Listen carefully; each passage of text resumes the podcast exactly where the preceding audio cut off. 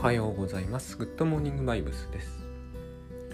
えっ、ー、と、これはとりあえずなんとなくってことですけど、なんとなく今日あたりからですね、えっ、ー、と、このな話の中でもう少しこう、ライフハック的な話を、うんと、割と多く喋っていきたいなというふうに思い始めています。なんとなく最近ノートの、ノートというブログの方で、えー、なんで自分はライフハック心理学なんて言ってるのかっていうのが一通り書き上がって一段落したという感覚があるので、えーと、今まではなるべくですね、えーと、心理哲学っぽい話をその方が僕はグッドバイブスとはるかにこう合ってると思ってそういう話をしたかったんだけどえ、ー、と多分そういう話も今後別方面から増えてくると思うんですけれどもその他にライフハックっぽいところを、えーと、入れていったら自分らしいかなと思ったりしています。そうなるかどうか分かんないですけどね結局。で、えー、先日ですね、えー、タスク管理系のセミナーで、まあ、思い切りタスクマっていうアプリに特化しているようなセミナーにセミナーしたんですけどそこで、えー、ちょっとここにグッドワイブスを導入すると話は一気に楽になるんだがなと思いながらでも、えー、そういうわけにいかないので、えー、まあこらえていたという言いますかなるべくこうその話をなるべくというかその話を減速しないようにしてたんですが一番感じたのはですねえー、グッドバイブス的に言うグッドバイブスの言うところの正しさを手放しましょうと言いたかったんですね。で正しさというものがすごくこうタスク管理ではですねタスク管理する人の心の中で強くこう割とあって特にタスク管理の真っ最中にそれが、あのー、主張してくるんですよ。そのタスク管理タスクシュートなんですけどこの場合。まあタスクマなんだよね。こう使わなければいけないとかこのことができなければ効果が発揮されないというのが強すぎるんですね。えっとあるんですよ。全くないわけではないです。えーと、私が見た中でもとびきりこう独特のタスクマの使われ方としてですね、えーとなぜかタスク名が全部タスクという名前になってるんですね。でそれがずらっと並んじゃってるというのを見たことがあってあのこれではさすがにどうにもならない、えー、だからその正しさを手放しましょうというのは、うん、あらゆる使い方が大丈夫ですっていうのでもないんですけれども、えーと、でもですねまあその基本的に大体いいでしょうというところからとことんいじってみてもですねあんまり効果が変わらないというかそこをあまり考えなくていいだろうなっていうのがやっぱりあるんですよね。それをどっちかに、えー、理論的に統一僕そういうの好きだったから以前はいろんなこと喋ってましたけど、えーと、以前ですね自分がこうこれは絶対ですと言っていた言い方って、えー、そのまんま額面通り受け止められた方には申し訳なかったとも思うんですがそんなことがされるとも思ってなかったんですよね。えーと僕の意見は僕の意見じゃないですか。だからいや佐々木は絶対だと言ってるけれどもあれは佐々木の勝手ないいあの信仰心みたいなもんだよねとみんなが思うはずだと思ってたんですよ割と。だってそれはそうだと思うんですよね。たとえ誰がどんなことを言おうと。まして今みたいにその全ての人人の数だけ意見がありますというのが割とこう学校で普通に教育されてる時代の中でですねえ、そんなにこう額面通り全てをあの真理として受け取ってもらえるとは一切期待してなかったので私の意見としてはですね現在100%こう信じてますという方がいいと思ってたんですよ。私自身もあやふやですがっていうよりはね。だからそのタスクシュートが一番いいんですと言ってたのは、えーと私の中でこれがあやふやではあってはあんまり良くないだろうなと思ってたっていうのがもう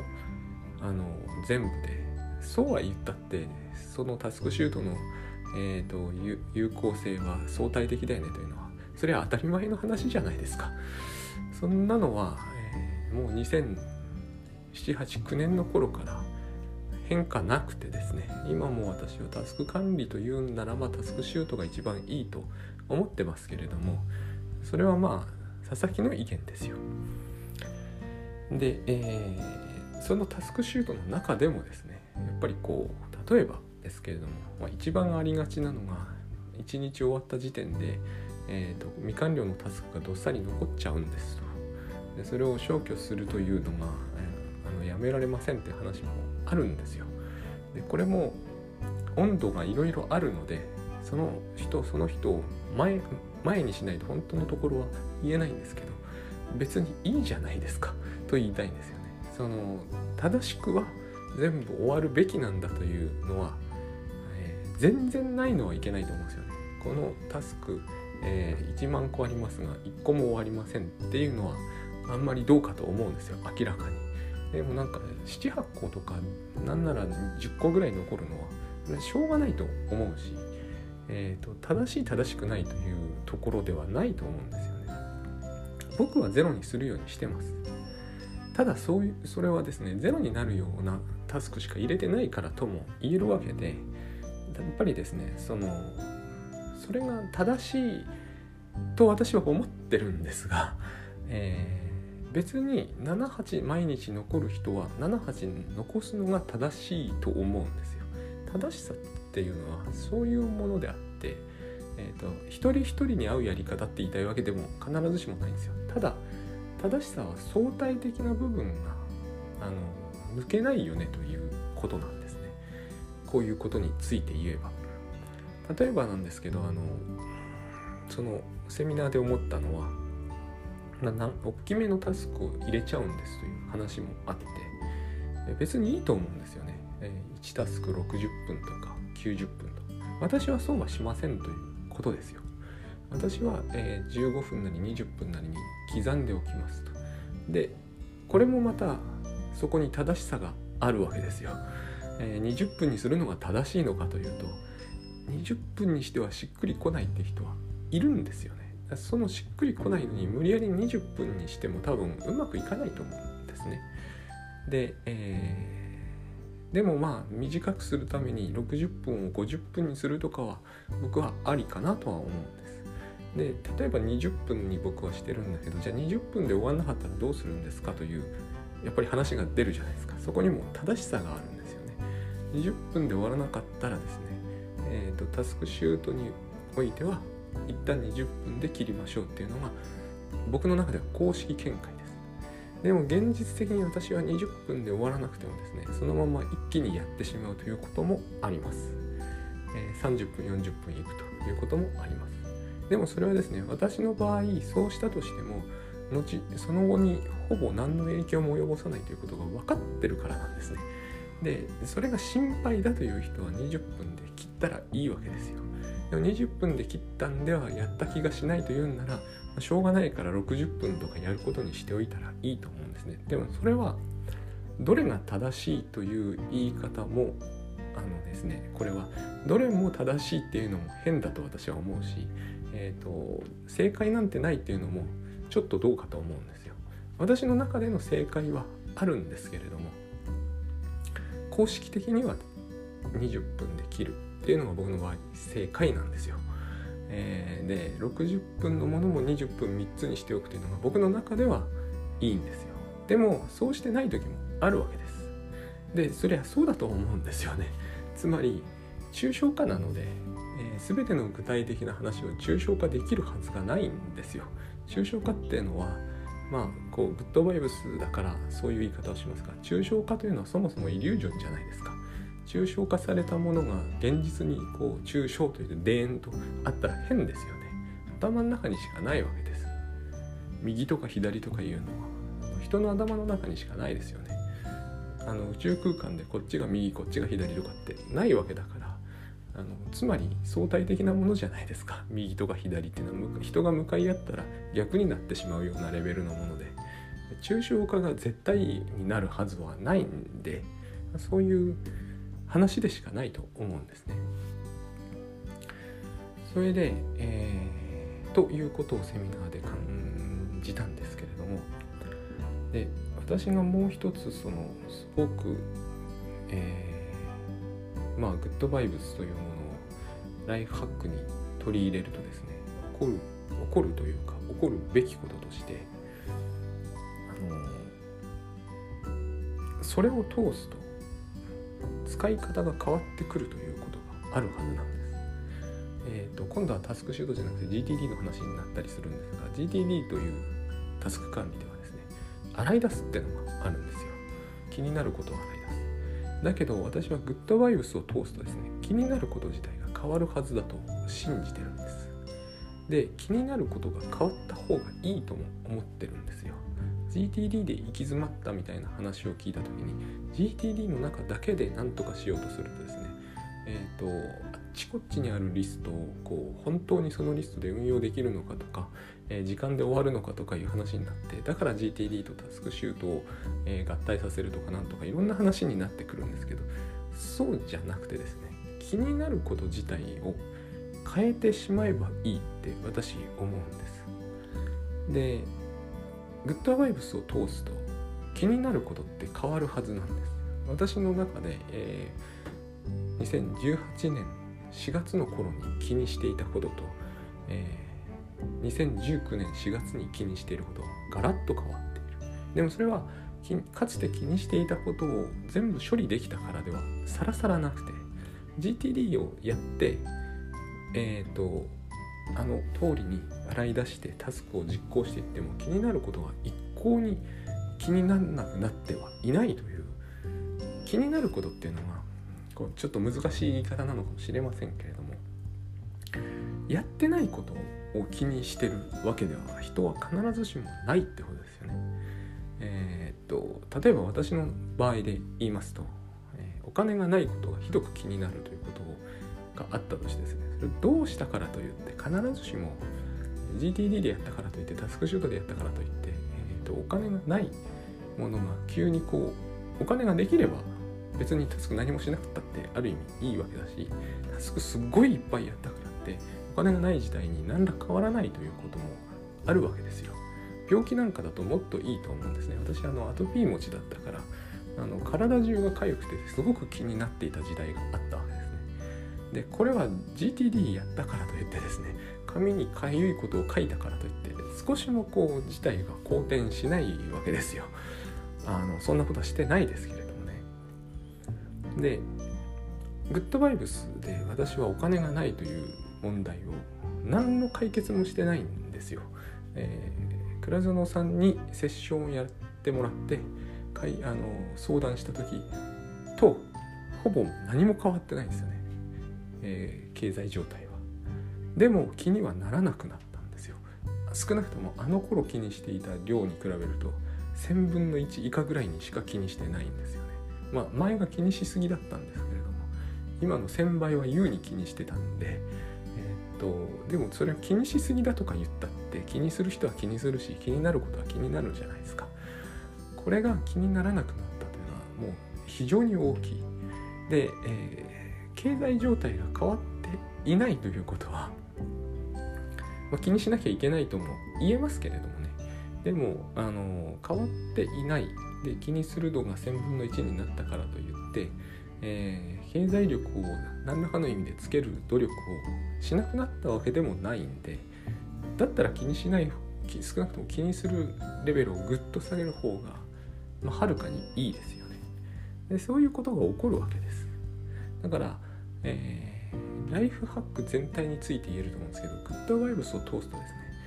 ツールの運用の仕方とかメソッドの運用の仕方が多分変わると思うんです。あのよく私今その文章書き上げ塾という文章講座をやっているんですけれども倉園さんとですね。本書くと本に限らずですねブログ書いたとしてもですねあの自分が想定しなかったようなことって、えー、書くことってよくあると思うんですよ。書いてみて初めて気がついたとか。なぜ自分がこんなことを考えついたのだろうみたいなことを、えー、書いてたりするんですね。あれはですね、えーと、しかし至って自然なことのはずであの人はですねむしろ自分というものの半径が半径というのかな範疇が非常にこう小さく捉えてしまっているに過ぎなくて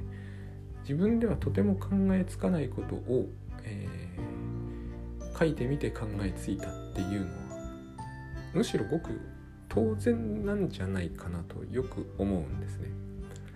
何もそのために自分はこうアウトラインナーとかエバーノートとか、えーと、日記をつけるとかする必要性は感じてないんですよ。っていうのはうん夢って見るじゃないで。夢には登場人物がいますよね。多分大概があった人だと思うんですが。でその夢というのがですね、えー、に登場する人の発言を全部非常にいかにも自分が想定する発言だっていうことは絶対ないと思うんですね。例えば私は夢の中に今ではそうですね、まあ、父も出ますしよく知らん人も出ます。でそういう人たちがしゃべることをいかにも自分が考え出したことだなとは思わないですね全く。でもその夢の中で発言させているのもえー、夢の中に登場させているのも全部自分の脳であることは間違いない。まあ、言ってみれば、えー、それらの人たちは自分であってそれらの人たちの発言も自分の発想ですよね。でもそれを想定できいかにもあの佐々木の父は佐々木が考えたいうようなことしか言わないってことは夢の中ですら起こらないだから、えー、っと自分の脳が考えることというのが自分が全く考えつかないレベルであるというかその範疇外であるのは当然だと思うんですね。なので、えー、書いたものがですね自分がいわゆる自分が想定できる範囲を大きく逸脱するはずでむしろ逸脱しないと思うというのはあのどう考えても変だと思うんですよ。で、えー、グッドバイブスではこの話が、え意識って話として出てくるんですけどしかも意識が自分の頭を覗くっていう言い方をするんですけど要は、え自分の外なんですよねで自分の外に自分がいるはずなんですなぜかというと自分の外って夢の中でも自分の外じゃないですか。そもそも夢って自分の外じゃないですか。でも自分の外にあるその自分の夢というのは自分の中から出てきているものですよね。この構図って、えーと、現象学ではおなじみの構図で、えーと、マトリックスとはちょっと僕は違うと思うんですね。映画マトリックスもこれとそっくりな感じってあるんですけど映画マトリックスって完全に自分の外にあの世界があってそのなんだかよくわからん機会によって夢を見させられている感じがあるじゃないですか、えー、少なくとも1話ねであれはおかしいと僕よく見た瞬間にすごく違和感があったんですよね全部自分の中から出ているという構図が一旦ないとおかしいと思うんですよ。えーと、自分の外にはむしろ何にもないと思うべきなんじゃないかと。だから、えーと、自分が見てるものっていうのも何らかの意味で自分的なはずなんですよね。自分が見てる全てのものは自分が介在してるわけだから自分の脳を通さないと何も見えませんよね。自分の脳を通さないと何も聞こえないように。あの昔からこうもうそれこそ仏教で言われてるようなことだけだけど世の中に色っていうものがあるわけじゃないじゃないですか。あの目の奥にコーンあの網膜の奥にですねえっ、ー、と波長に合わせてこれもちょっと厳密じゃない言い方なんですけど波長に合わせて、えーと、赤を赤という部分赤を司る部分が反応したり青を司る部分が反応したりしてるだけですよね。それを僕らは色と名付けてるんだけれどもそういうものが外界に別にあるわけじゃないので世の中がカラフルに見えるということはその時点でもう自分が自分を見てるだけですよね外側を見てるわけじゃないということは外側に意識があっても何も不思議なことではないんですよねあの外側ってそもそもないわけですからで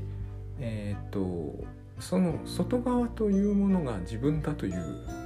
そういうことがないならばあの例えば統合失調症における被害妄想とかああいうものを一切解釈できなくなりますよね。あの信号が私を見張ってるとか ATM によって私は操られているというあれは確かに病識における妄想だけれどもああいう現象を一切こう解釈できなくなってしまう。もし本当に外側というものが私からたちから切り離されていて厳然と私から独立したものであると考えるとですね本当に宇宙人がいるかいないかみたいな話になってしまいます。でもあの外側に意識を持った存在がいるっていう病識はですね私たちのこの脳のやってることを考えると非常にこう起こりうる事態ですよね。現にほらえーと、あると思うんですよ。どんな人でも。例えば車の運転する人って、えーと、ミラーがですね壁にこすりそうになるとこうなんか身体感覚が発生したりしません、えー、なんかこうミラーが痛いみたいな。ザリザリっていうとミラーが痛いみたいな。ああいうのは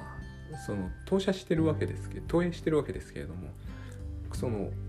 感覚とか感触というのが全部あの自分の外界にもちゃんとだって自分の外界というのは自分の脳が作ってるものなので当然それは起こりうる感覚だと思うんですよね。だからといってミラーをこすったからって言って激痛が走るとかいうことは絶対ないと思うんですよ。正気の人間であるならば。そこを分けてるからね脳的には。自分の身体とその外側を分けて判定しますので。でも、えーと、その分け方が曖昧になったりあやふやになったりするということは起こりうることだし起こり得なかったらおかしいと思うんです。だからそのドバイブスでいうところの、えー、意識が、えー、自分を見るみたいなのは私は、えーと、よくこうタスクマに全部自分のログと取ってるんでタスクマが自分をこうモニタリングしている感じってあるんですけれども全然不思議な話だとは思わないんですよね。だから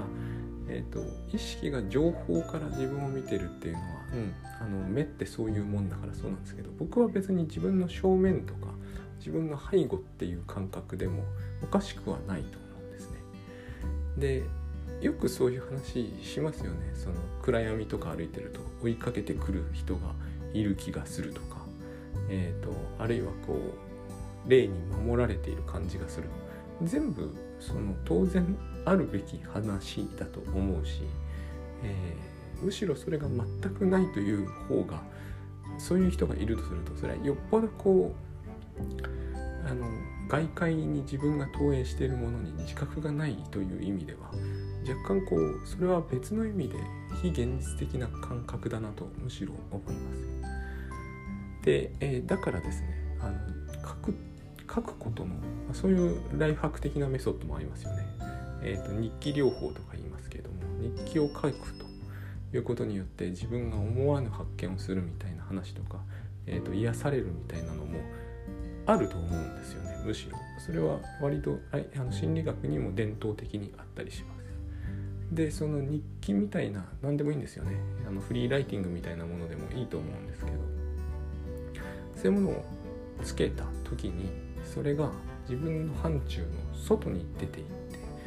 全然自分が考えてもいないようなことをがそこに現れるということは、えーと、自分の範疇のものを出そう出そうとするつまり自分の頭の中にあるものをそこに書こうっていう、えー、考えにとらわれなければ常に発生しうることだろうと思います。これもですねすごく僕の中では、えー、グッドバイブスを通すライフハックってものは、えーと変化するはずだとそういうふうに思ってます。